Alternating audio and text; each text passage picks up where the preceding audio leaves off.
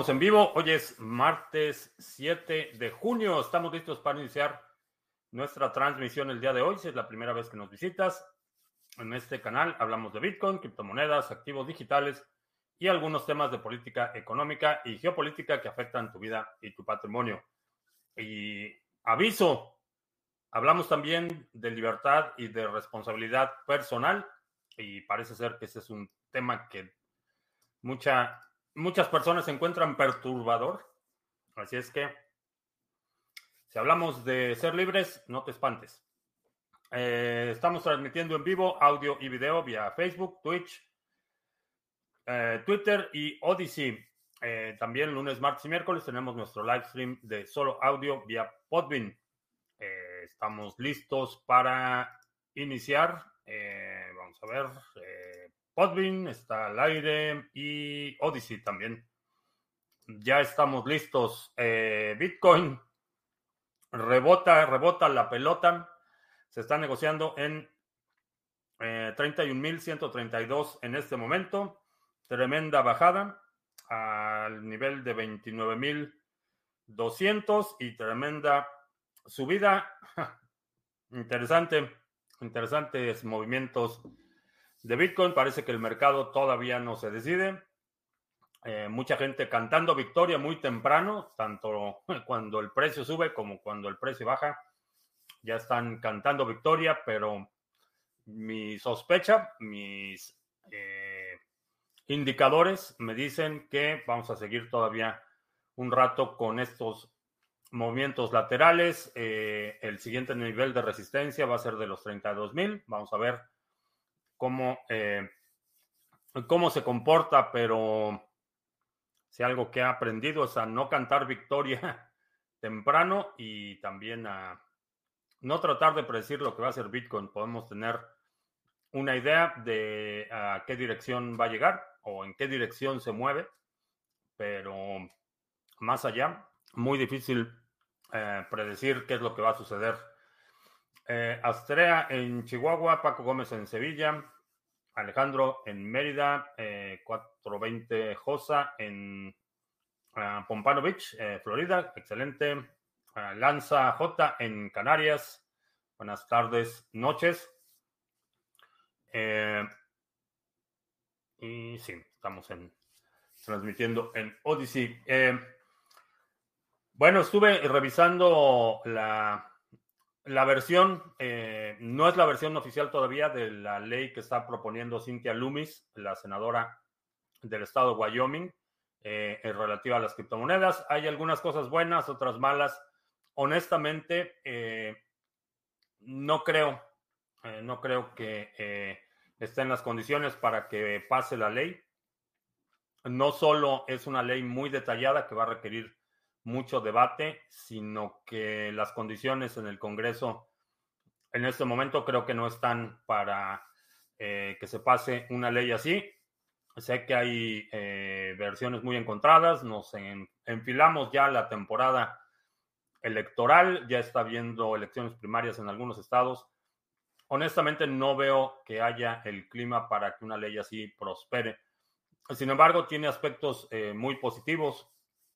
Eh, la ley, eh, por ejemplo, una de las cosas que me llamó la atención es que subraya el derecho a tener custodia de tus propias monedas. Eso es extremadamente importante porque estábamos viendo, y particularmente esto lo vimos en el Banco Central Europeo y los eurodiputados, eh, circulando esta idea de las, las carteras no hosteadas, un concepto que no tiene ningún sentido, que es absurdo porque todas las carteras tienen un propietario, todas las llaves privadas tienen un custodio. Ahora, si el custodio es dueño o no de esas monedas, esa es otra historia, pero esa, idea de la cartera no hosteada es totalmente absurda y es un aparato de propaganda, es un artefacto de propaganda. Eh, la ley de Cynthia Lumi reconoce el derecho fundamental de, tener custodia de tu patrimonio. Eh, reconoce eh, la figura del DAO como una figura legal que estaría sujeta a las mismas regulaciones que otras entidades. Eh, tiene algunos aspectos positivos. En general, creo que lo mejor que puede hacer un gobierno frente a la innovación es quitarse del medio, no estorbar. Esa es la mejor política. Uh, uh, ¿qué wallet recomiendas hacer? Conjoin. Eh, Samurai es la que te recomendaría en este momento. Eh, Wasabi puede funcionar, pero en los últimos meses ha mostrado una inclinación muy alarmante a eh, compliance y al eh, restringir la actividad de sus usuarios por intereses regulatorios. Entonces, lo que ya hayas hecho de conjoins en Wasabi, digo, no, no hay necesidad de moverlo, pero en el futuro Samurai es una buena alternativa y como y también te recomienda Sparrow Ah, Ruxfo, ¿qué tal? Ada, eh, no sé, no he checado el precio de Ada. Vamos a ver cómo anda. La última vez que chequeé andaba rondando los 2000 satoshis, 1969 satoshis. Buen nivel, buen nivel para Cardano. Eh, en dólares, a ver cuánto está, 61 centavos de dólar. Se ha recuperado un poquito. Ah, tendremos confirmación para el seminario de DeFi. Eh, sí, en cuanto tenga la fecha determinada, lo voy a anunciar, pero va a ser uno, uno de esos dos fines de semana. El último de este mes o el segundo de julio. Eso sí es seguro. Ahora, ¿cuánto va a costar y todo esto? Todavía no sé porque van a ser dos sesiones. A diferencia de, bueno, por ejemplo, el seminario de privacidad, ese nos echamos, fueron creo que ocho o nueve horas de material eh, si no mal recuerdo. Eh, en el caso del seminario de DeFi, van a ser dos sesiones, una el sábado y otra el domingo. Eh, entonces todavía no tengo estimación del costo y si va a haber descuento de lanzamiento, como es tradición en este canal, sí, va a haber descuento por lanzamiento. Ah, ¿Qué opinas de todos los días que se vienen en Binance? pues creo que una de las razones por las que eh, Binance creo que se involucró en una expansión tan agresiva era para básicamente blindar su operación, eh, tener los recursos ah, disponibles para poder defenderse de un ataque legal y creo que van a utilizar sus recursos. Eh, entiendo, digo, en general no soy fan de la intervención de los mercados eh, por parte del, gobierno y particularmente con el argumento de proteger a los inversionistas, como hace siempre la Comisión de Valores, que realmente lo único que hace es proteger al, sector financiero, no, no, no protege. Si el gobierno estuviera interesado en proteger a los inversionistas o a los consumidores, no les estaría vendiendo billetes de lotería. Que digo, prácticamente, y esto es un problema en prácticamente todo el mundo, que el gobierno no te deja invertir en instrumentos porque es muy alto riesgo, pero al mismo tiempo operan eh, la lotería, que es básicamente un, impuesto a la gente que no sabe hacer, no sabe hacer cuentas. A García, buenas tardes. Mm, entonces, eh, la, la, creo que el, el asunto del, Binance BNB eh, ser considerado un security, eh,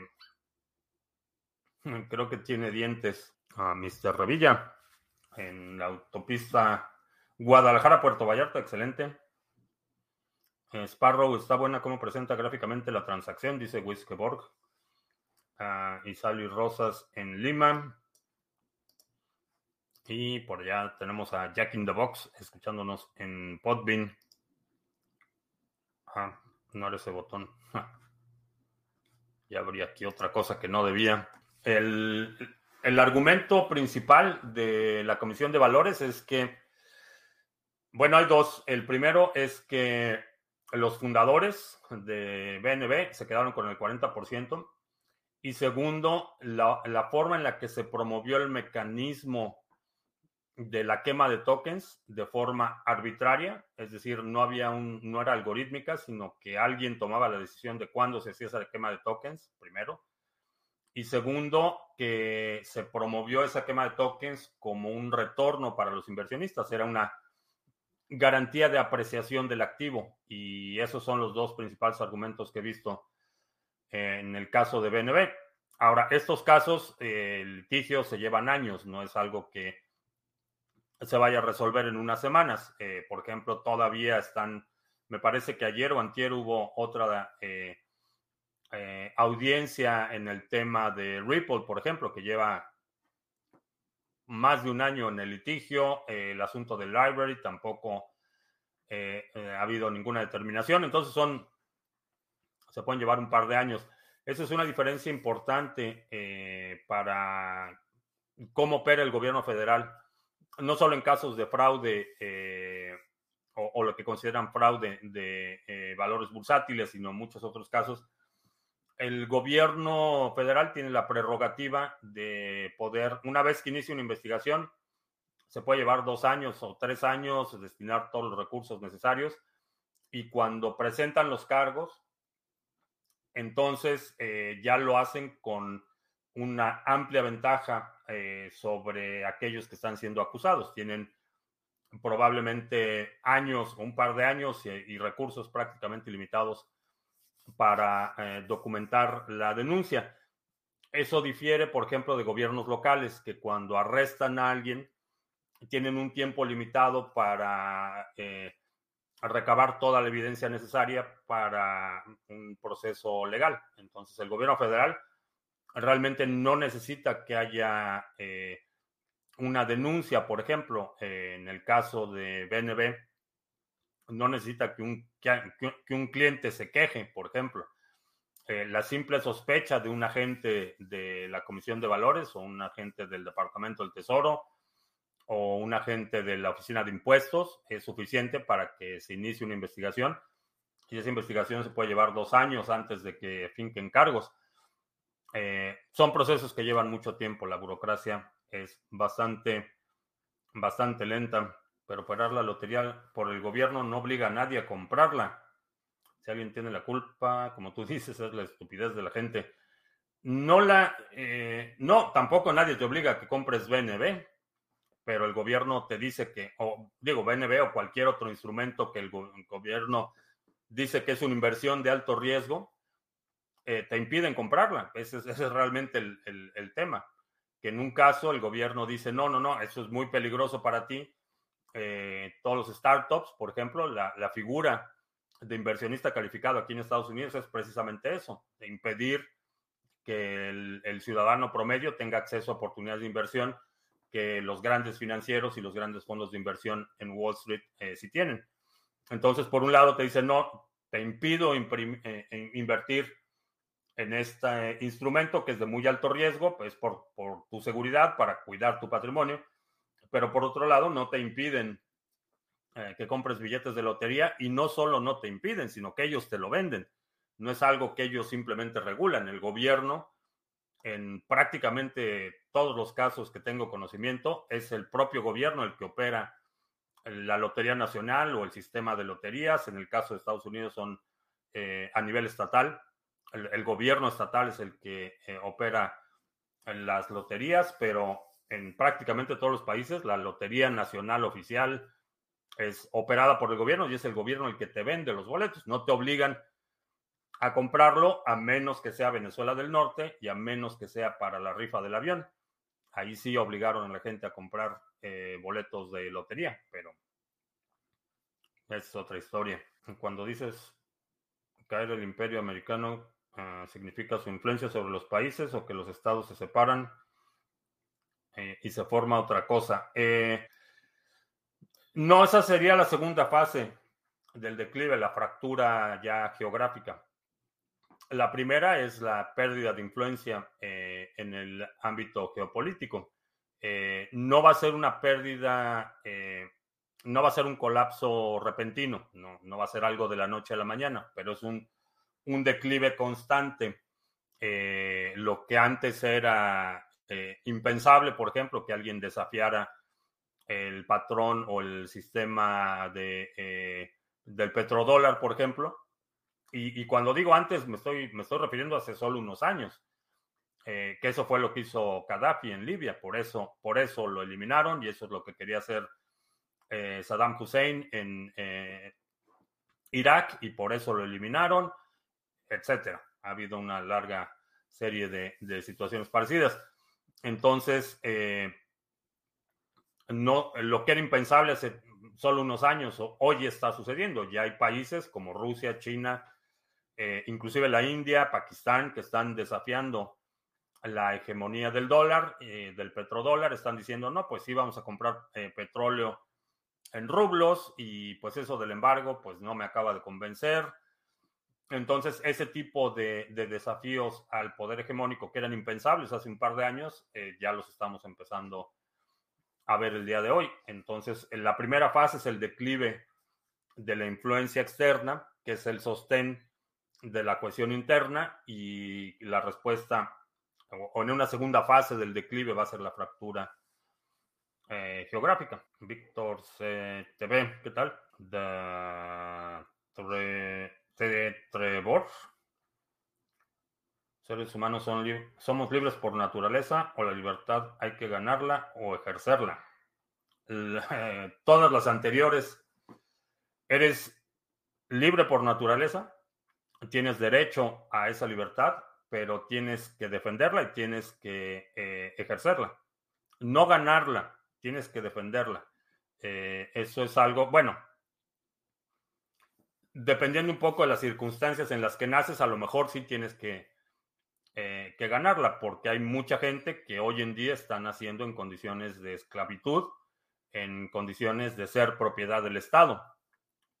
Caso eh, Cuba, Corea del Norte, China, algunos países en los que el Estado te considera su propiedad en esos tienes que ganarla. Para la mayoría de los que vivimos en, en democracias más o menos funcionales, eh, hay que ejercerla y hay que mantenerla. Como veo Harmony para generar staking eh, Harmony, operamos el pool de Harmony.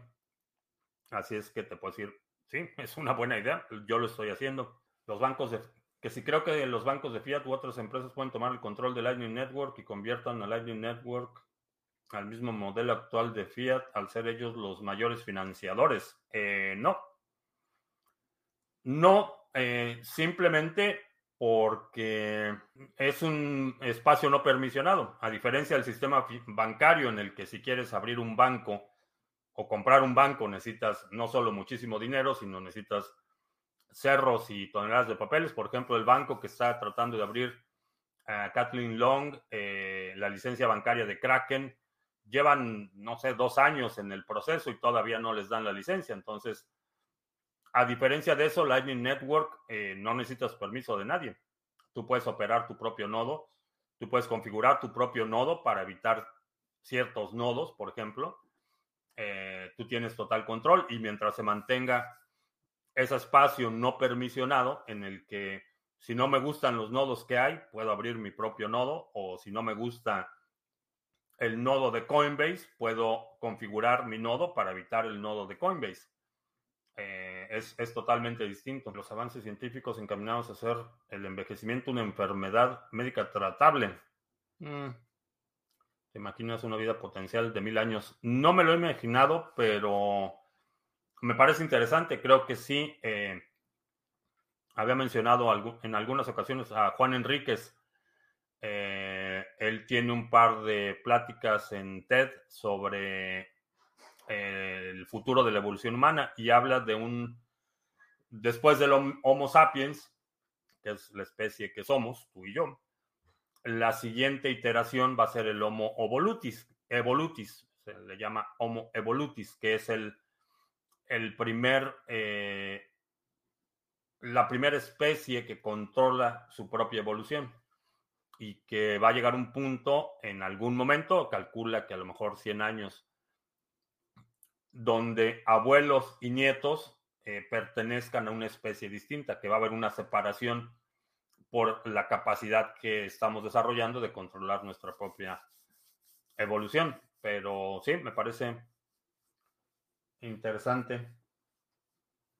It's five o'clock somewhere or What, what are we celebrating? Um, June 7. But whenever I drink beer, I speak too much. babe. Dice que ya son las 5 en algún lado. Me trajo una cerveza para los que están escuchando el podcast. Me trajeron mi cerveza. No sé por qué. O, o a qué se deba, pero supongo que nos tomaremos una cerveza hoy. Ah, que Bitcoin está sobre 30 mil. Que eso celebramos. Ah, Eric Gómez, tarde pero sin sueño, ¿qué tal? En el World Trade Center. Ah, con Lightning Network hace más sencillo una wallet móvil con nodo neutrino y canales hosteados con Blixt o Phonix, eh, Phoenix en vez de abrir grandes canales desde un nodo completo. Eh, hay muchos mecanismos. eh, la, la arquitectura, el diseño del, Lightning Network te permite eh, una enorme flexibilidad en términos de cómo lo configuras, eh, la apertura y cierre de canales, cómo eh, conectas tus nodos, que es una, una razón más para operar tu propio nodo de Bitcoin, tener tu propio nodo completo, es también que puedas operar tus nodos de Lightning Network. Astrea, que yo acompaño con agua, aún soy menor de edad. Bueno, vamos a vamos a celebrar que estamos vivos. Ese es un, un buen motivo para celebrar. Al micrófono.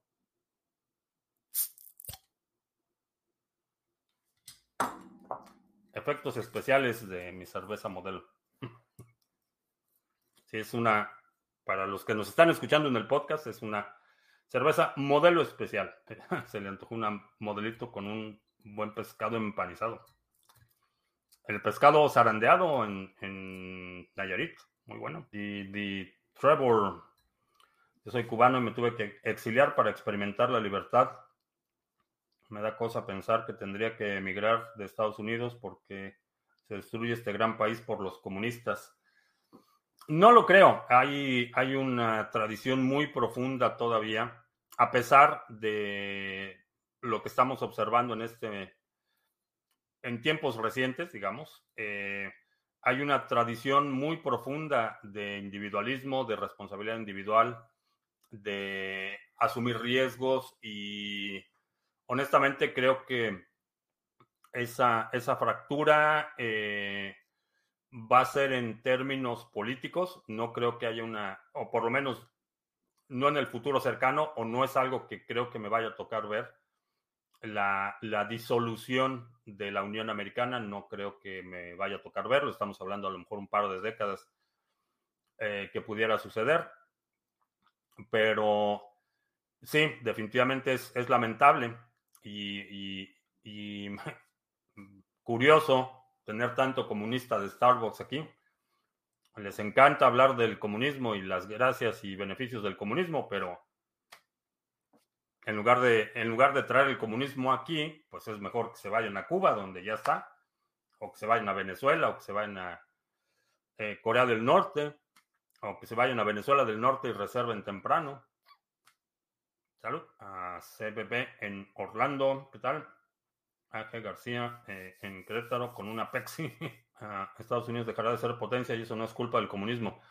No, no es culpa del comunismo. Eh, el comunismo es, es uno más de los muchos problemas que tiene el país, pero, pero no es culpa del comunismo, es una eh, es inherente a la naturaleza del poder. Tiene ciclos y todos los imperios,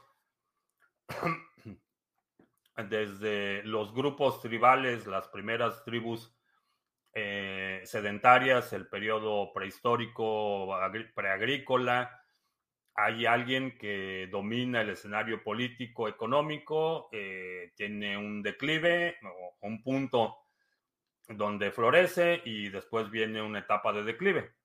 Y eso ha sido imperio tras imperio, grupo dominante tras grupo dominante y Estados Unidos no va a ser la excepción. Va a llegar un, un- nuevo, una nueva forma de poder hegemónico dominante y a la vuelta de unos años o, un par de siglos y ese poder hegemónico dominante también va a declinar y va a llegar otro. Esa es, esa es la historia de de la humanidad. No es culpa del comunismo. El comunismo eh, o, o la idea de implantar el comunismo aquí, lo que está generando es una mayor división, una fragmentación más rápida, pero no es la única causa, es, un, fenómeno extremadamente complejo. Eh, la, este declive de las eh, civilizaciones son, son macroprocesos eh, que llevan décadas, no es, un, no, es un, no es atribuible a una sola cosa, de la misma forma que el colapso del imperio mongol o del imperio persa o del imperio romano o del egipcio, no fue por una sola cosa, fue una serie de circunstancias eh, que tienen que ver con la, la, propia expansión del Estado. El Estado crece tanto y se vuelve tan grande que se colapsa. Y eso lo vemos una y otra vez. Ahora, las particularidades de por qué se colapsa y quiénes se pelearon con quiénes y todo eso eh, son objetos de estudio, pero no son causas directas del colapso de las civilizaciones. Eh, son procesos históricos. Ah, según tú, que alguien porte un arma no atropella mis derechos. Tengo que esperar a que me disparen y posiblemente morir para que sea un delito, pero también comentas que la policía solo recoge cadáveres. Eh, sí. sí, el hecho de que yo porte un arma no afecta tus derechos en lo más mínimo. Tienes que esperar a que te disparen, sí, porque entonces es cuando ocurre la comisión del delito. Hasta que no hay una comisión de delito, no entiendo cuál es el problema, cuál es el delito que perseguir. Y posiblemente morir, eh, sí, es posible eh, que seas víctima de un acto delictivo eh, con un arma de fuego o con un bat o con cualquier otra cosa. No entiendo. Eh, no, sé dónde está la confusión. En tanto no haya la comisión de un delito, no hay delito que perseguir. Y sí, el hecho de que haya gente a tu alrededor te pone en riesgo, sí. Es parte de las circunstancias en las que vivimos en una sociedad con alta densidad de población y donde la, eh, la inmediatez de la de obtener resultados con el mejor, menor esfuerzo eh, se ha convertido en una vía legítima de eh, cubrir necesidades, aunado a una serie de circunstancias agravantes, pero sí, hasta que alguien no te inflige un daño, no hay comisión de delito. Ahora, tú puedes decir que te sientes amenazado y que te da miedo y todo eso, pero pero esa es otra historia. Tus, tus emociones son, son asunto tuyo y tú necesitas lidiar con ellos de la mejor forma que puedas. Pero de la misma forma que hay gente que tiene, le, tiene miedo a las arañas, no vamos a acabar con las arañas porque la gente les tiene miedo. Si hay una especie en particular que produce daño físico o daño a una persona en ciertas circunstancias, pues se atiende el asunto, pero si no hay comisión de daño, la, posibilidad o, el ejercicio mental que haces sobre la posibilidad de que alguien te inflinja un daño eh, no es constitutivo de un delito. Aportar armas los que puedan. Hay que celebrar las velas semanales que estamos teniendo en BTC. Eh, sí, rompió el ciclo maléfico Ahora todos los caminos conducen a Beijing. Eh, no, siguen conduciendo a Caracas. En dos décadas yo estaré más fuerte que ahora. Sus videos antiguos son la prueba de que hablar de las criptomonedas rejuvenece. no lo sé, a lo mejor sí hay un... En dos décadas hay un remedio, qué sé yo. No lo sé, pero estadísticamente mi expectativa de vida y la tuya también. Digo, a todos nos vamos a morir, eso que no que no quede duda, pero estadísticamente me quedan un par de décadas de vida, por lo menos en pleno uso de mis facultades mentales, que realmente lo que me preocuparía más es perder mis facultades mentales. La humanidad no está preparada para portar armas letales. Eh, la humanidad no está preparada. La humanidad lleva miles de años eh, portando armas letales. Eh, de hecho, el hecho de no portar armas letales es un fenómeno relativamente moderno. es eh, consecuencia del Estado, diría, inicia con la revolución industrial y el crecimiento acelerado de las ciudades, pero la humanidad ha aportado armas letales por miles de años y aquí estamos. ¿Cuál es mi solución para que no haya chicos muertos por disparos en las escuelas? Es un, es un problema que tiene muchas dimensiones y en general eh, las soluciones para este tipo de problemas requieren un, compromiso sostenido. Eh, de, una de las principales cosas que he visto eh, eh, ocurrir una y otra vez es que hay múltiples instancias de problemas, incidentes de violencia, instancias de violencia, abuso de animales.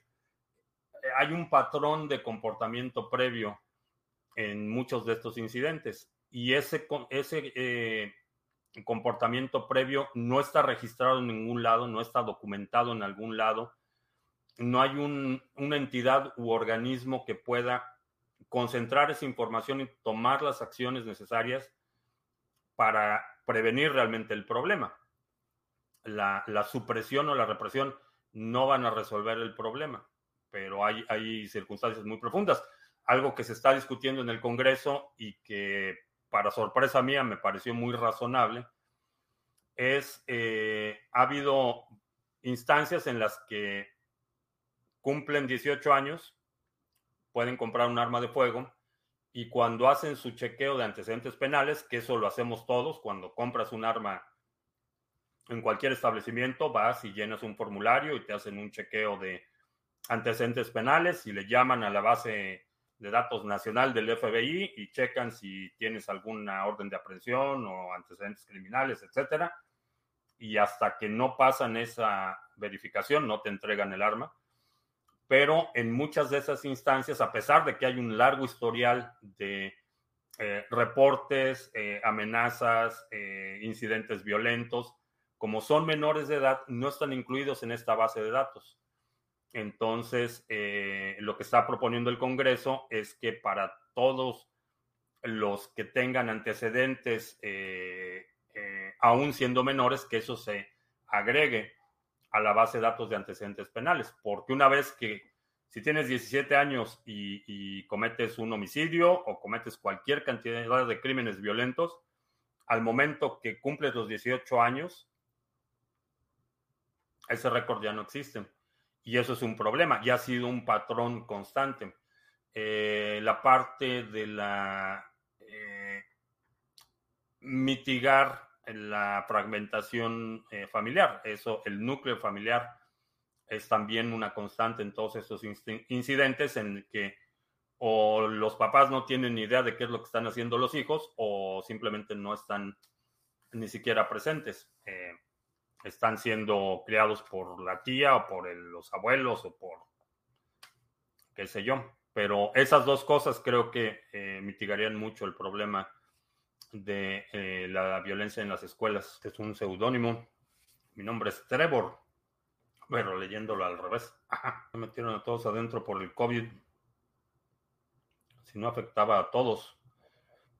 Eh, no metieron a todos adentro por el COVID eso hubo una disparidad enorme entre eh, un estado y otro. Eh, la otra cuestión es que el COVID es una, una enfermedad infecciosa de transmisión. Entonces, el hecho, a diferencia del arma, por ejemplo, yo salgo a la calle portando un arma de fuego. Esa arma de fuego no, no sale de mi control, no te contagia, no, no, no va a brincar mi arma de fuego de, de donde yo la cargo a, ti, que es diferente con un virus. Un virus se transmite eh, de persona a persona. Entonces, la segregación, aunque no, no en la forma en la que se hizo, pero la segregación eh, es sabido que es uno de los mecanismos para contener una transmisión eh, de una enfermedad viral. Entonces, tiene sentido y estado ampliamente documentado. Ahora, eso que dices es especulación de mí mismo. No sé a qué te refieres con eso que digo que si es, es especulación de mí mismo, no sé, no sé exactamente a qué te refieres. Ah, con el tema de las caravanas migrantes, eh, no es mejor que arriesguen su vida peleando ah, por su país y no perder en el intento de migración. No lo sé. Eh, como migrante, no. Digo, obviamente, tuve la fortuna de ser un, migrante de eh, plus. Digamos, llegué en avión, llegué con papeles, eh, podía entrar y salir. Mi riesgo físico de emigrar fue cero. Eh, migré a Estados Unidos en condiciones muy, muy favorables y honestamente muy cómodas. Pero generalmente, cuando la gente ya, ya llega al punto en el que la opción es migrar o, simplemente condenar a tu familia a la miseria, eh, ya es muy tarde para mejorar el país. Es una situación de, gente desesperada, la gente que está llegando en, muchas, muchas de las caravanas, no todas, porque otras son más, más actos de propaganda, pero hay mucha gente que, ya cuando de plano migra a Estados Unidos o, decide tomar el riesgo de cruzar eh, miles de kilómetros eh, para llegar a la frontera, ya cuando estás en ese punto ya es un nivel de desesperación que eh, no te puedes quedar a arreglar tu país, vaya.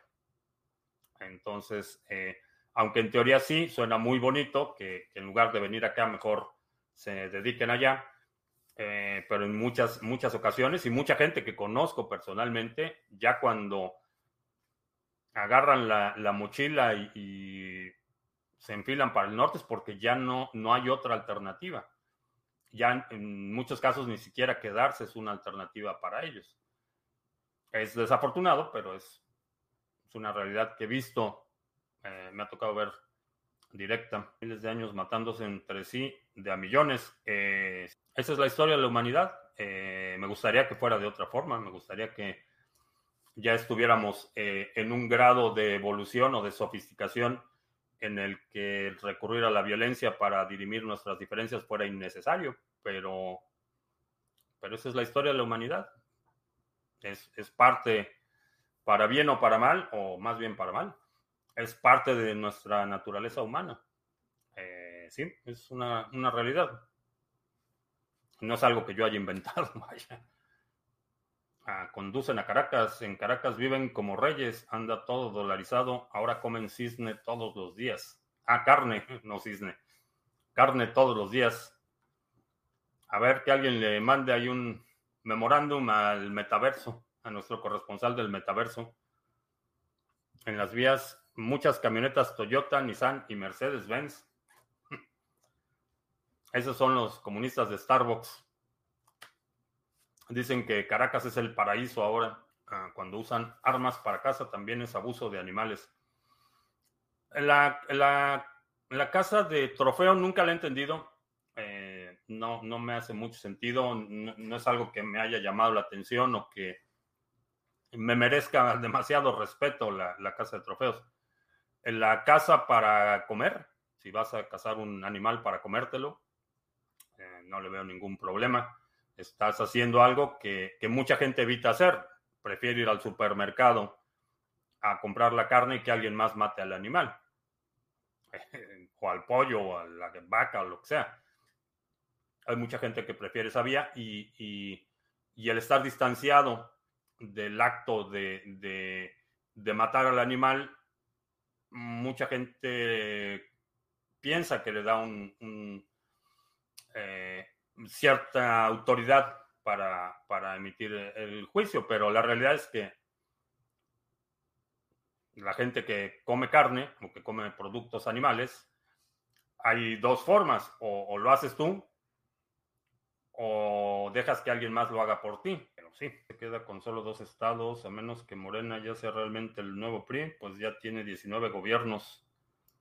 Ah, pues, Bitcoin, balas, bolillos, botica y biblioteca. Defenderte con un arma en tu casa. Dentro de tu casa está eh, entre lo legalmente permitido, pero si preparo una trampa mortal para defenderme de un invasor en mi hogar, es considerado un delito con predeterminación. Depende del lugar en el que estés. En, muchos, eh, cada estado, y, sobre todo lo que tiene que ver con, eh, el, ejercicio de la defensa legítima, todo lo que tiene que ver con códigos penales, es a nivel estatal. Entonces, cada estado va a tener un requerimiento distinto. Eh, recuerdo haber leído sobre un caso en el que sí, efectivamente, eh, alguien, va a ser el, contar las condiciones del caso muy rápido, pero alguien eh, heredó una casa, vivía en otra ciudad, no podía atender la casa y cada vez que iba a la casa a hacer trabajo se encontraba que alguien había entrado y que había destruido, que habían robado, entonces se cansó de eso y arregló una escopeta a una puerta y alguien entró a la casa y le volaron una pierna con la escopeta. Y sí le fincaron cargos al dueño de la casa, al que puso esa trampa, porque no estaba presente al momento de la invasión y eso no es considerado legítima defensa porque no estabas bajo una amenaza eh, de daño corporal o, muerte. Entonces eh, le fincaron cargos menores, de, me parece que lesiones agravadas o algo así, pero sí le fincaron cargos porque no estaba presente al momento de que el arma fue accionada y no, no, no podía saber si iba a ser realmente un invasor o era un inspector de la compañía de luz o era el cartero.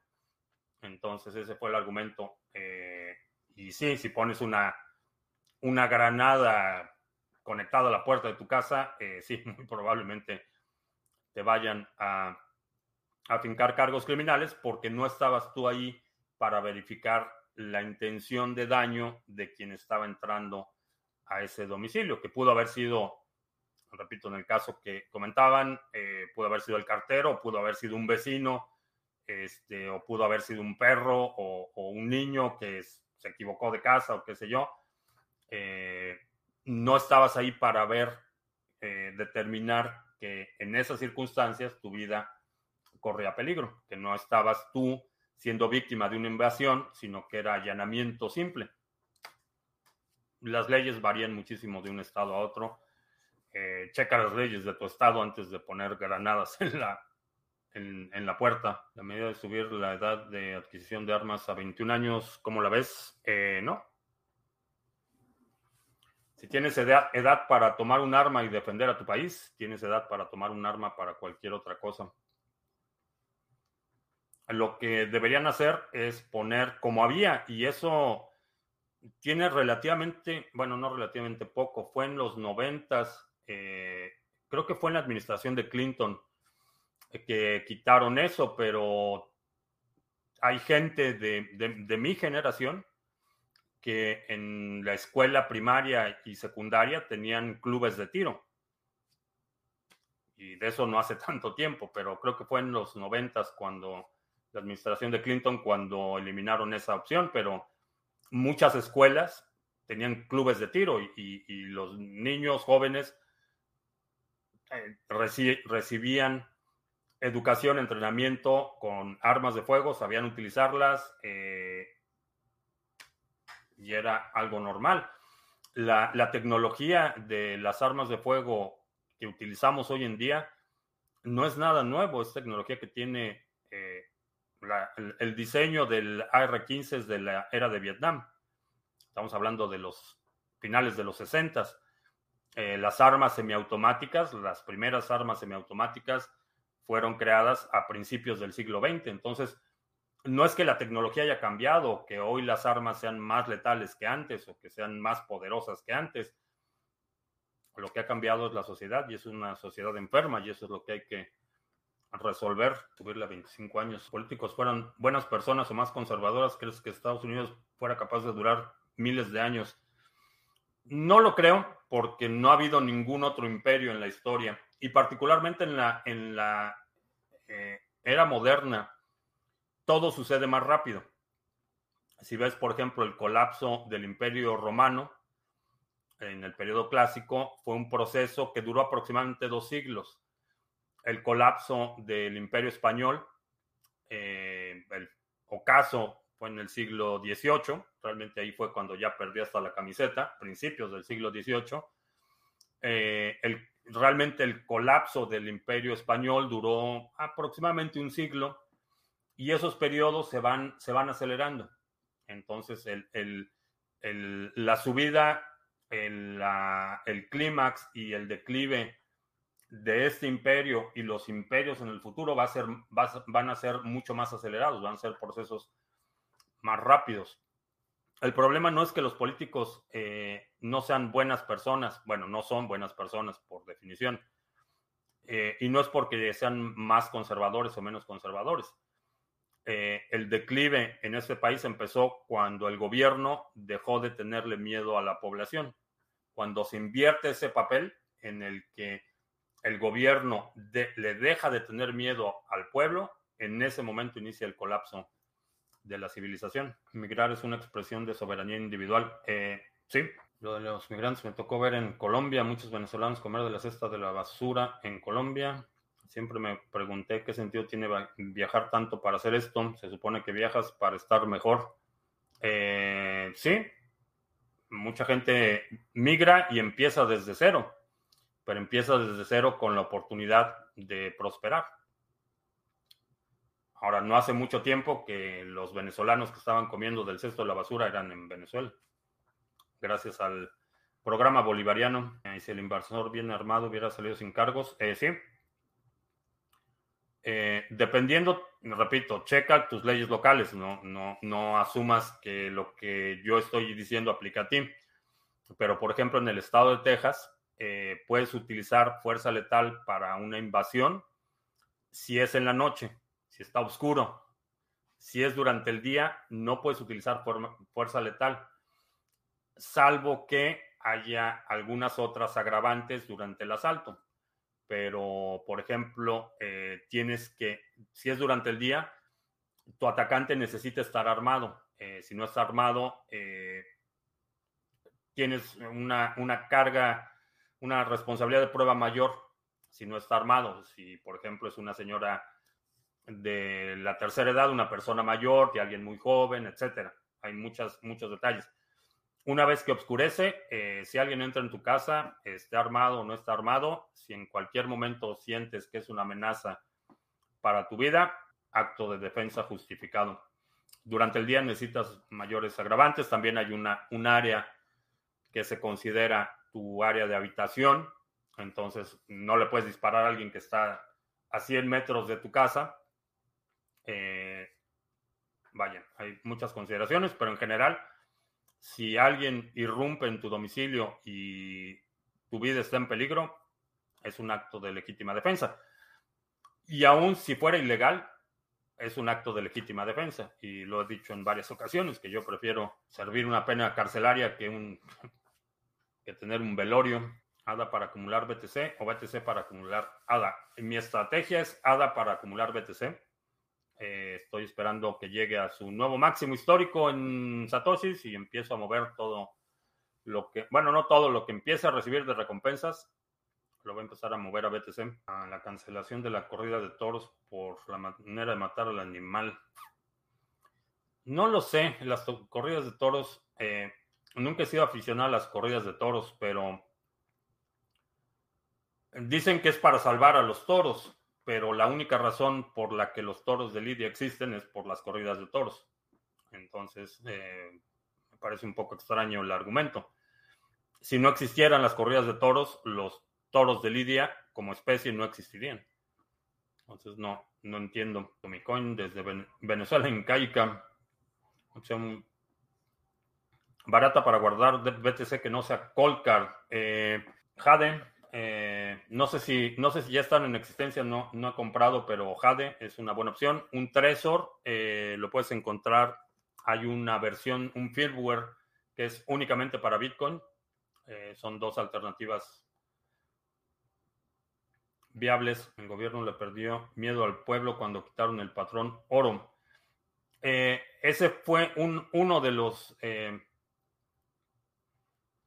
fue un proceso gradual, no fue un evento en particular, no fue algo de la noche a la mañana, pero esa era de los 70 fue crucial.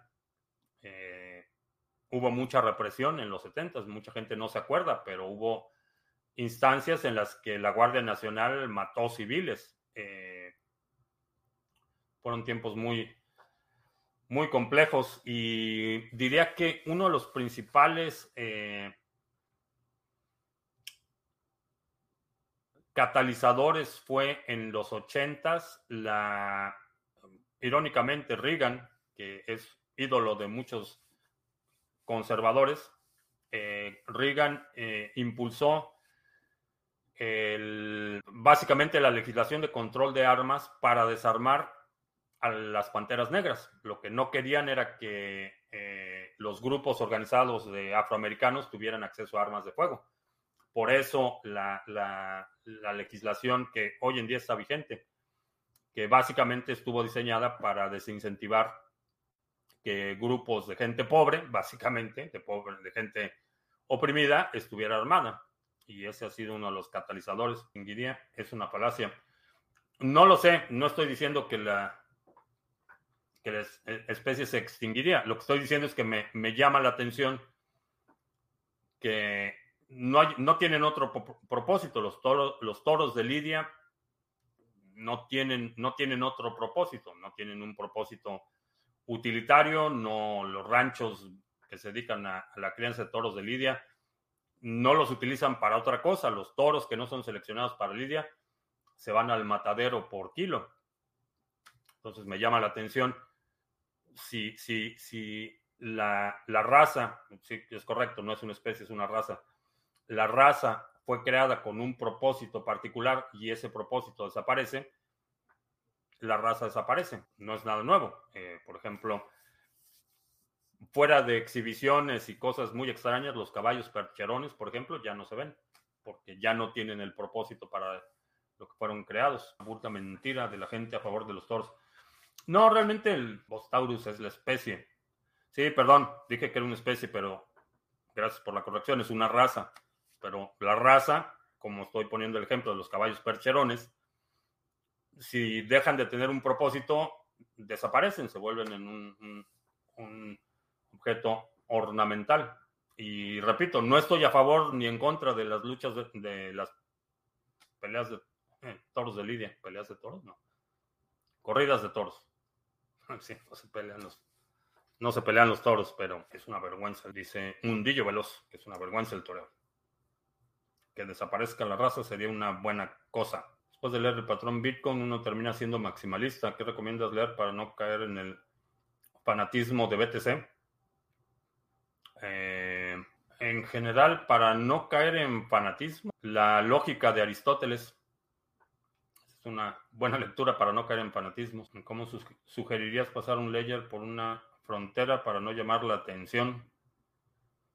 Eh, no lo pasaría por una frontera, menos que sea estrictamente necesario.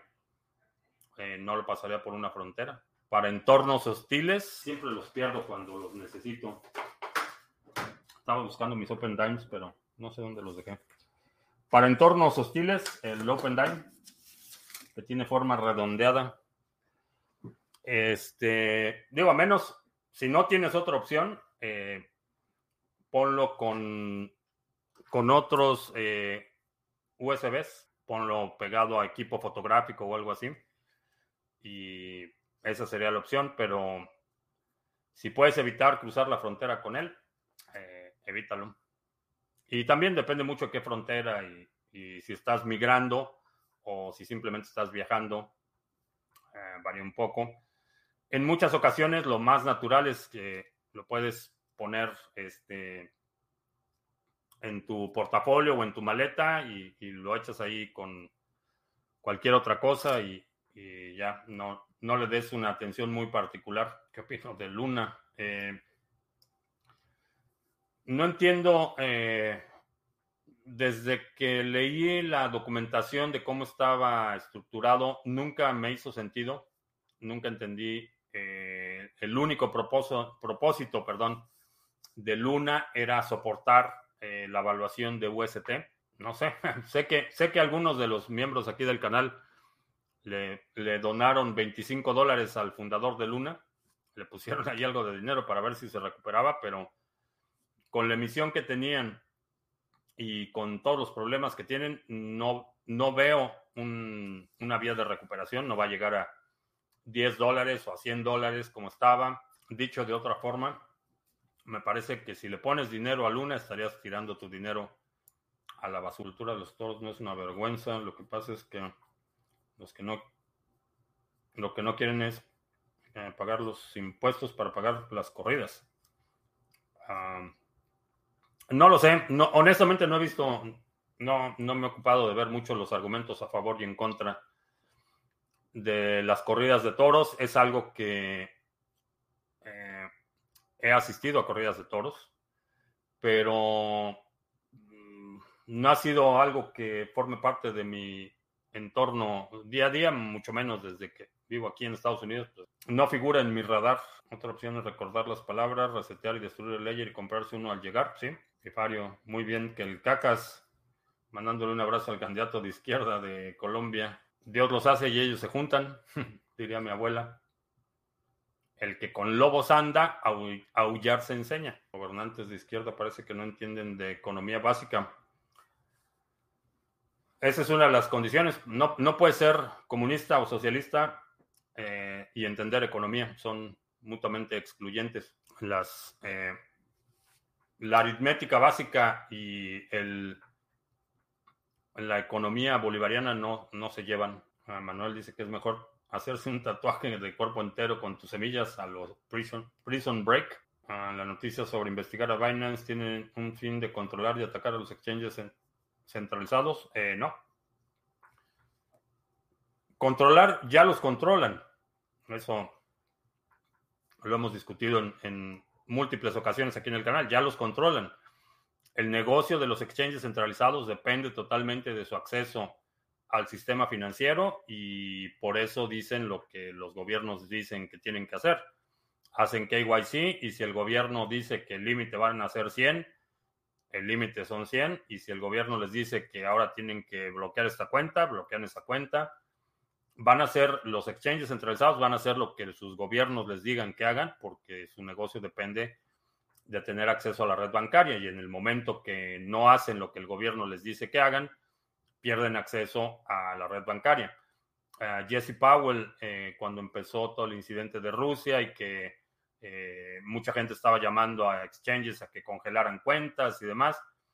Eh, Jesse Powell, el CEO de Kraken, eh, publicó un tweet diciendo que, que los exchanges no te pueden proteger, que si el exchange recibe una orden de congelar una cuenta o de proporcionar datos o de darle tus activos al gobierno, lo que sea, el, el exchange no te puede proteger de tu gobierno. Que si tienes razones para suponer que tu gobierno se va a tornar hostil, que saques tu dinero a los exchanges. Eso fue lo que dijo el CEO de Kraken. Entonces, eh, nuestro corresponsal del metaverso dice que le pareció que el Cacas es muy buena persona. Por algo es corresponsal del metaverso, porque vive en una realidad alterna. Respecto a la emisión de monedas de One, ADA y Ontology, los creadores han dicho el porqué o la razón matemática de la misma. Eh, la razón matemática de... ¿Al circulante te refieres? Eh, sí, cada una tiene su, su política monetaria. El chiste de la moneda estable de Justin Sun va a pasar igual que Luna. Sí, vi que eh, transfirieron 100 millones a, a, Binance para comprar BTC y soportar el valor del Tron, son dólar o dólar Tron, o como se llame es un farsante. Eh, sí, ya vamos a hacer anuncios. Irram tiene que ir al baño. Bueno, vamos a hacer anuncios para que Irram vaya, al baño. Y no está Pepón Gil hoy, pero también aprovecha los anuncios para hacer escala técnica. Eh, ya está en un solo lugar toda la información de los pools de Sarga, el pool de Cardano, el pool de Waves, el de Harmony, el de Band, el de Ontology, los pools de minería y otros proyectos que estamos desarrollando. Eh, puedes encontrar aquí toda la información sobre el desempeño del pool, datos estadísticos básicos, eh, cuánto tenemos delegado, cómo hacer staking, eh, preguntas frecuentes, calculadoras, toda la información de los pools que operamos en un solo lugar. También aquí están la dirección a Discord, Twitter, Telegram, etcétera, en la página oficial de Sarga, sargachet.cloud. Eh, exchange, intercambio cripto a cripto con comisiones bastante competitivas Ahora estamos operando con, en colaboración con Simple Swap. Puedes hacer intercambios cripto a cripto eh, sin KYC con comisiones bastante competitivas eh, utilizando exchange.cryptomonedastv.com. Eh, y por último, si estás en el tema de las criptomonedas, es importante que protejas tu privacidad de vigilancia y no deseada y de criminales online. Para eso utilizo NordVPN, eh, que es algo que he estado haciendo y recomendando ya desde hace mucho tiempo. Eh, ahora somos parte del programa de afiliados y si contratas el servicio con el enlace que está en la descripción de este video o del podcast, si nos estás viendo en la, escuchando en la versión podcast, eh, puedes encontrar el enlace en la descripción. Si utilizas ese enlace, NordVPN te va a dar la mejor oferta disponible en ese momento y si contratas el servicio, eh, NordVPN nos da una pequeña comisión, a ti no te cuesta más y todos contentos. Que Ponkill debe estar en el trono desde temprano. No, pues a lo mejor está todavía trabajando. Así que tenía 14.000 BTC y el otro con 80.000 no, no se salvó del desastre. Ese es, uno de los problemas que he visto con Tron una y otra vez. No crean nada, simplemente copian cosas y esperan que medio funcione y, medio no funciona. Ya ha hecho un montón de cosas. Sus mercados de NFTs y luego la compra de Torrent, que fue un, un fiasco, y el, sacaron el token de de Torrent y también fue un fiasco y Estados Unidos destruyó la economía de los países latinos y ahora se molestan por los migrantes. ¿Qué cosas? Eh, sí, eh, Estados Unidos ha tenido una relación bastante abusiva con muchos países de Latinoamérica eh, en colaboración con los, en cooperación con los gobiernos locales. No ha sido un incidente aislado, ha sido tolerado y, en muchas ocasiones incentivado por la corrupción de la clase política local. Eso no hay que olvidarlo. Los países latinoamericanos, o por lo menos la clase política, las clases gobernantes de los países latinoamericanos no son víctimas, son cómplices de la explotación. Eso que quede claro. Esta idea de que Estados Unidos es el malo y los países latinitos son los buenos es bastante, bastante ridícula. Eh, las clases eh, políticas dominantes en los respectivos países han sido cómplices y beneficiarias de la explotación de los recursos de los países latinoamericanos. Que no se olvide. Ah, ¿Crees que además de ese problema de escasez afecte otros sectores? Eh, sí. Ah, si Tron es tan malo, ¿por qué no cae como Luna? Solo es cuestión de tiempo. Solo es cuestión de tiempo. No cae como Luna por la misma razón que Tron, el token Tron, tiene otros propósitos más allá de sostener esta vacilada que están sacando del Stabletron o como se llame. Tiene otros propósitos y eso lo hace mucho más resistente que Luna, cuyo único propósito era el soporte de la evaluación de UST, de Other Bridge en varios países latinoamericanos. Sí, digo, las, las clases eh, políticas locales son cómplices de ese eh, saqueo de recursos, eso que no quede que no quede duda, esta, esta visión de, víctimas y victimarios es uh, una, diría, una narrativa bastante infantil.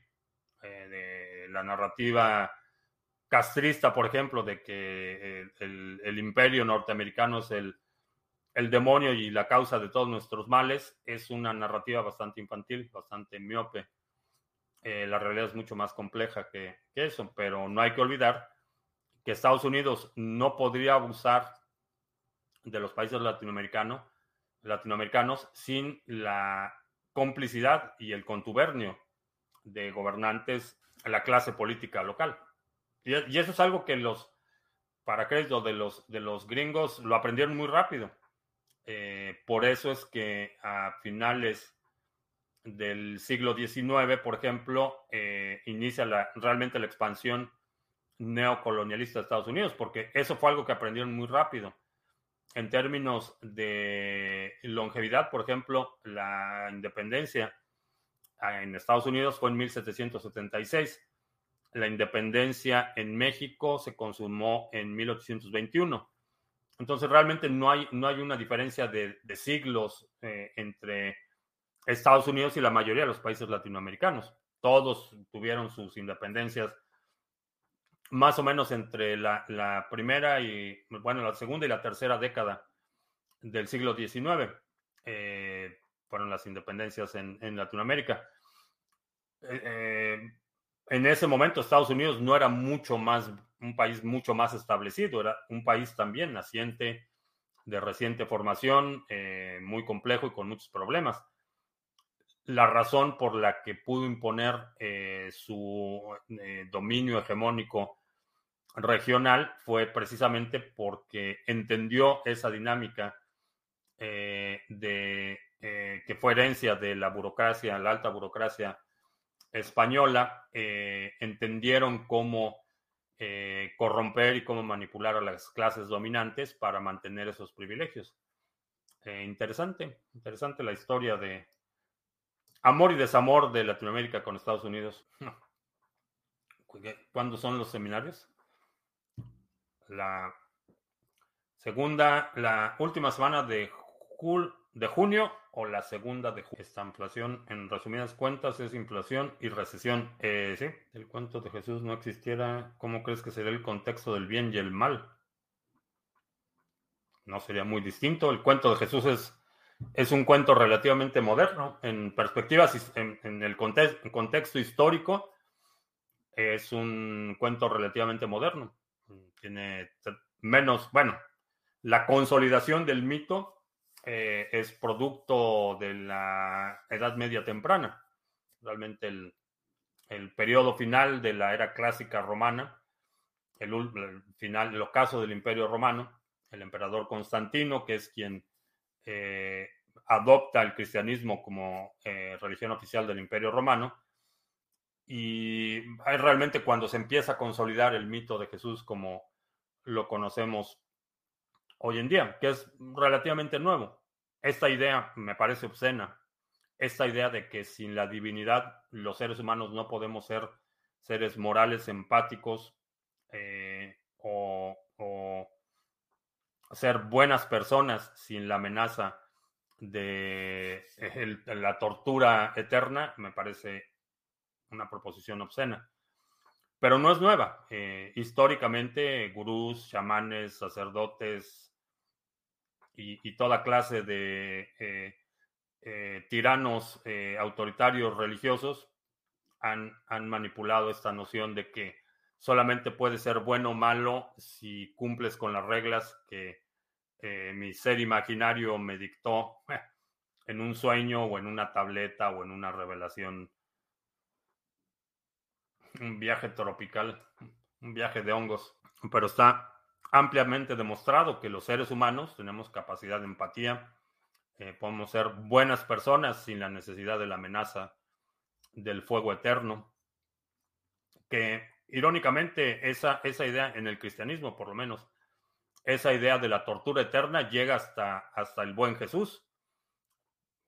En, todo lo que es el Antiguo Testamento no hay una sola mención del infierno, de las llamas eternas, o eso es hasta que llega el buen Jesús. un regalito. ¿Le pasó al lunes una estanflación? Eh, no. Fue un colapso.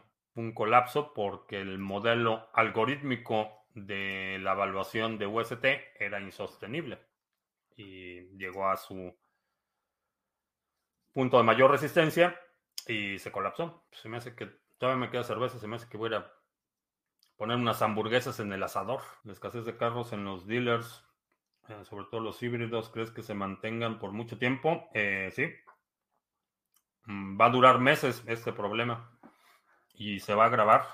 Los precios de los vehículos usados están por las nubes.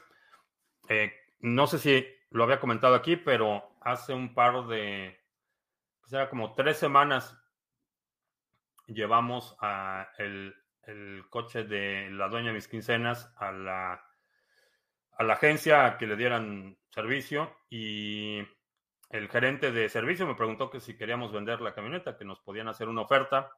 Y le dije, a ver, pues hazme la oferta y a ver. Digo, no tengo intención de venderla, pero pues hazme la oferta y a ver qué,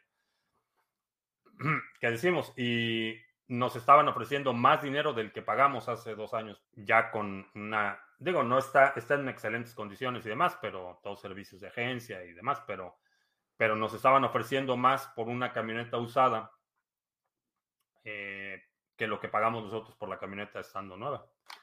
Le dije, ok, y, y, con ese dinero que me ofreces, ¿qué puedo comprar? Y pues no tienen nada, que la cerveza que estoy celebrando. Eh, fue iniciativa de la dueña de mis quincenas. Llegó aquí con una cerveza y salud. ¿Qué te pareció lo del teletransporte de datos a nivel cuántico? Eh, son modelos interesantes. Eh, creo que definitivamente para allá va la tecnología. Pero no estoy seguro que esté convencido de que realmente vimos lo que dicen que vimos. ¿Has cambiado reservas de BTC por alts? Eh, no. Estoy pensando cambiar algo de ADA por una cosita, una cosita de la segunda B. Llamaría, ¿cómo le llamaría? Ah, ¿Cómo le llamaría? A ver si está aquí. Eh, vamos a compartir. Le llamaría mm, ratatada. Es una semiautomática calibre 9 milímetros con el mecanismo de un AKM. Interesante. Estoy pensándolo a ver si utilizo un poquito de ADA para hacerme este regalo. Se podría tener DAOs en la segunda capa de Bitcoin. Eh, no, en no como está ahorita, pero sí eh, sí se pueden hacer mecanismos eh, tipo DAO en una cadena lateral, por ejemplo. ¿Cuántos grados de alcohol tiene esa cerveza? Eh, no sé. Debe, tener como 6 o 7. No. 4.5. Si te concentras en acumular la misma munición de 9 milímetros. Eh, sí, la compatibilidad de municiones es uno de los de las razones y, y es que estoy ya en mi AdaPress eh, estoy recargando 9 milímetros, entonces tendría sentido. Tengo, ya compré los dados, eh, los moldes y todo para el calibre del AK-47, pero pensé que si estoy haciendo tanto 9 milímetros, que es la que más utilizo, tendría sentido tener un arma en 9 milímetros. Estoy pensando todavía. No lo sé. el exchange es una DAO. Sí, pero no está basado en Bitcoin. Ah, sería bueno haber vendido la camioneta para y comprar más BTC. No, porque esa es la de la dueña de mis quincenas. Entonces, eh, para mí es una prioridad que esté segura, cómoda y a gusto. Si hubiera sido mi coche personal, sí, pues lo vendo, lo vendo de inmediato y me compro una motoneta. No me preocupa, pero el de la dueña de mis quincenas Hace días mencionaste una forma de comprar BTC parecido a Robosats que has probado. ¿Podrías, por favor, compartirla otra vez? Eh, eh, checa en, el canal de Telegram. Está pendiente en el canal de Telegram. El demonio, ¿no? Ya tiene su carro y tú el tuyo, ¿sí? Sí, vivimos en una zona donde el transporte público es, no es una opción. Entonces, sí, hay que tener base para leer Master en Bitcoin, eh, Mastering Bitcoin, eh, sería bueno que tuvieras algo de conocimiento de programación, porque Mastering Bitcoin es un libro para programadores, ese es el propósito. Si no tienes conocimientos de programación, lo vas a poder leer y vas a poder ahí seguir los ejercicios y demás, pero no lo vas a aprovechar como si tuvieras conocimiento previo. Un tanque, ¿no? No tengo un tanque ocupan mucha gasolina y las, municiones son muy caras. Pero sí, digo, sí puedes comprar un tanque. Aquí donde estoy, sí puedes comprar un tanque si quieres. Eh, tiene que ser, el cañón principal tiene que estar desactivado. Eh, pero digo, legalmente sí podría comprar un tanque. las, no podrías utilizar el cañón del tanque como está, pero, pero sí podrías comprar un tanque. No sé para qué, pero... Ah, ¿Qué lenguajes de programación recomiendas aprender? Si nunca has programado, empieza por eh, Python. Eh, esa sería mi recomendación. Si ya dominas algún otro, empieza por los que son más símiles. Pero si no has, no has aprendido, nunca has programado Python con tanques soviéticos, he, visto en la televisión. Eh, sí, de hecho, hay, aquí hay en manos privadas, hay tanques soviéticos. Eh, muchos de ellos se compraron eh, en el colapso de la Unión Soviética. Los militares corruptos empezaron a vender los arsenales y quedaron regados por todos lados. Hay excedentes del gobierno que puedes comprar de forma privada. Repito, son tanques que están desactivados, el cañón principal, pero como vehículos los puedes utilizar. No sé para qué lo utilizarías. Hay tanques soviéticos, alemanes y franceses aquí en manos privadas. Entonces, ya les platicaré si se hace lo de la ratatada o, o no. Pero será una transmisión de la segunda B porque como mencionaba al principio de la transmisión, a mucha gente le espanta esta idea de la libertad, la soberanía y la autodeterminación. Encuentro más gente con tu filosofía de las 4B, ni te conocen. ¿Cómo así llegan a esa conclusión? Eh, es lo que en, generaciones anteriores se llamaba ser un adulto responsable. No es otra cosa, no es algo que yo haya inventado o no, no me puedo atribuir. Eh, lo que comparto aquí es el, el, transmito conocimiento eh, que he acumulado a lo largo de los años, pero no es, no es algo que yo haya inventado. El recurso mnemónico, el referirse a las B y, la rima y todo eso sí es algo que yo, yo hice, pero el concepto de que seas responsable de la seguridad de tu familia, eh, para generaciones anteriores no era, no era algo extraño. La gente sabía que si alguien se metía a su casa, pues necesitaba atender el asunto. No, no era nada extraño el hecho de que eh, tenías que estar al pendiente de que tuvieras suficiente reserva de alimentos. No era nada extraño. Todo el mundo hace una generación, dos generaciones, mis abuelos, por ejemplo, todo el mundo en su casa tenía comida extra, tenía no estaban en este eh, ciclo en el que si se les acababa la leche, en ese momento podían ir al supermercado y comprar leche. No, no funcionaba así. Entonces, si querías que tu familia estuviera alimentada, pues necesitabas tener un, excedente de una reserva de alimentos, eh, tenías que aprender a curar heridas, a detener hemorragias, porque no había la infraestructura hospitalaria de servicios de emergencia como hay ahora. Eh, etcétera. El acceso al conocimiento, necesitabas tener libros, necesitabas a, ir a, ciertos lugares aprender a hacer cosas, porque no había esa infraestructura.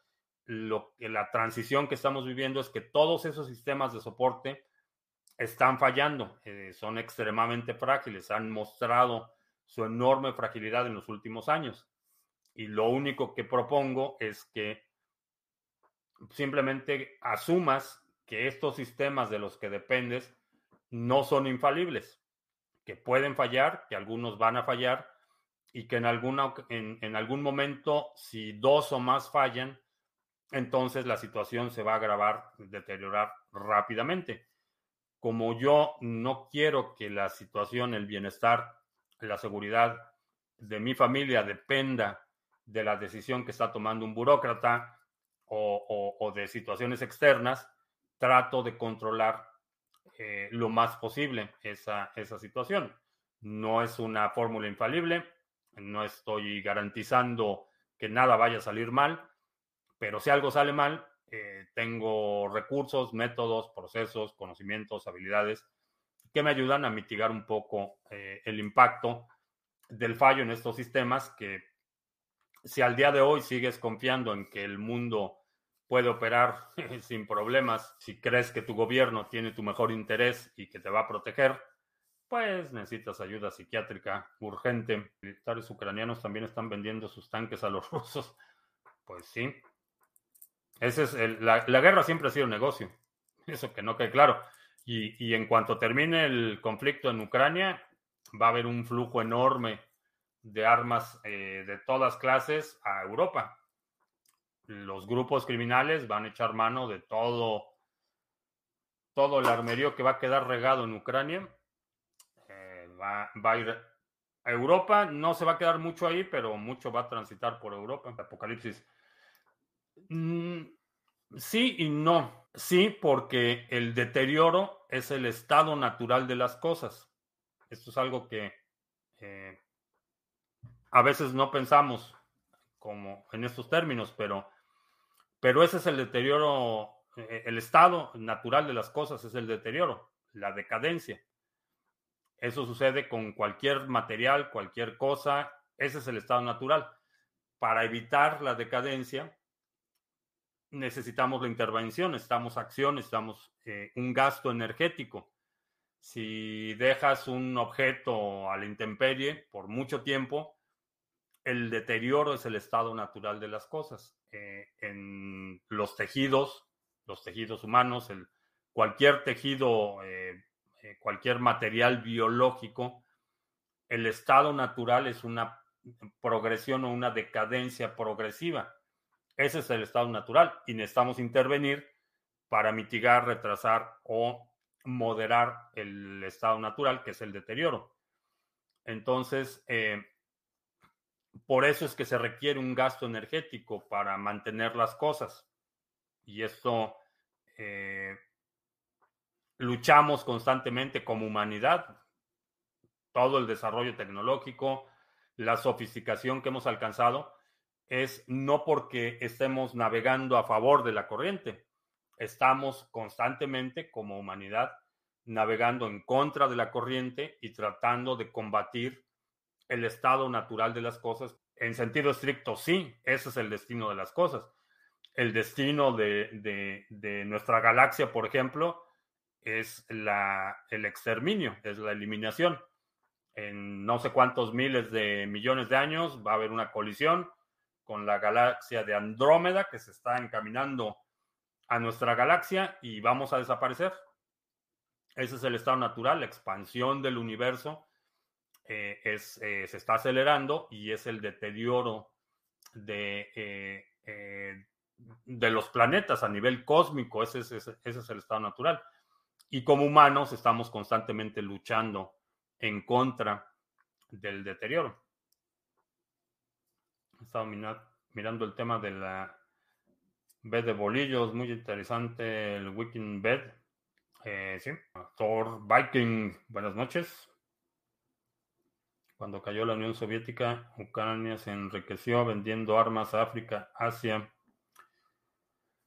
Ah, no, bueno, sí, Ucrania y, todas las repúblicas soviéticas vendieron todos los arsenales que tenían.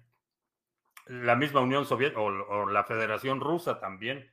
Miles y miles y miles de armas salieron de Rusia, de todos, de todos los niveles. Lo vendieron a zonas de conflicto, por supuesto. Nihilismo TV, dice Martín. Bueno, con eso terminamos. Ah, te recuerdo que estamos en vivo lunes, miércoles y viernes, 2 de la tarde, martes y jueves, 7 de la noche. Eh, si no te has suscrito al canal, suscríbete, dale like, share, todo eso. Eh, los domingos publicamos nuestro resumen semanal. Si hay algún segmento de la transmisión de hoy que quieras sugerir para nuestro próximo resumen semanal, deja un comentario aquí abajo con la marca de tiempo para considerarlo. Creo que ya.